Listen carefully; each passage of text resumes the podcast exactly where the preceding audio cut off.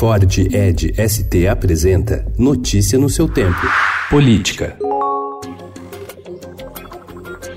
A Polícia Federal suspendeu todas as investigações em andamento que utilizem dados financeiros e bancários compartilhados sem autorização judicial. A orientação foi dada após o presidente do Supremo Tribunal Federal, Dias Toffoli, suspender inquéritos e ações penais que tiveram dados fiscais e bancários compartilhados sem autorização da Justiça. A decisão do ministro, tomada na última terça-feira, atendeu a um pedido do filho do presidente Jair Bolsonaro, o senador Flávio Bolsonaro, e teve repercussão geral.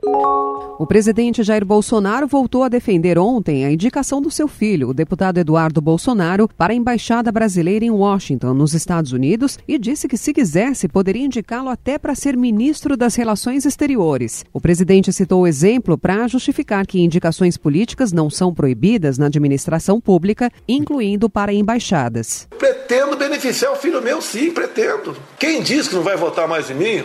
Paciência, né?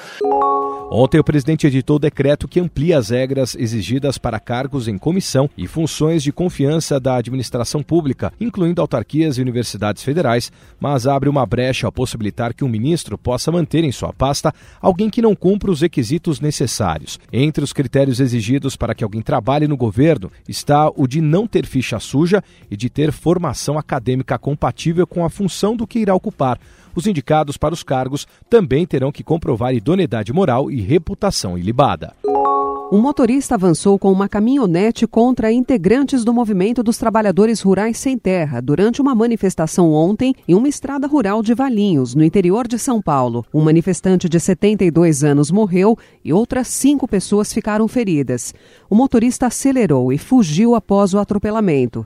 À tarde, a Polícia Civil prendeu o motorista, mas não divulgou informações sobre o caso. Notícia no seu tempo. É um oferecimento de Ford Edge ST, o SUV que coloca performance na sua rotina até na hora de você se informar.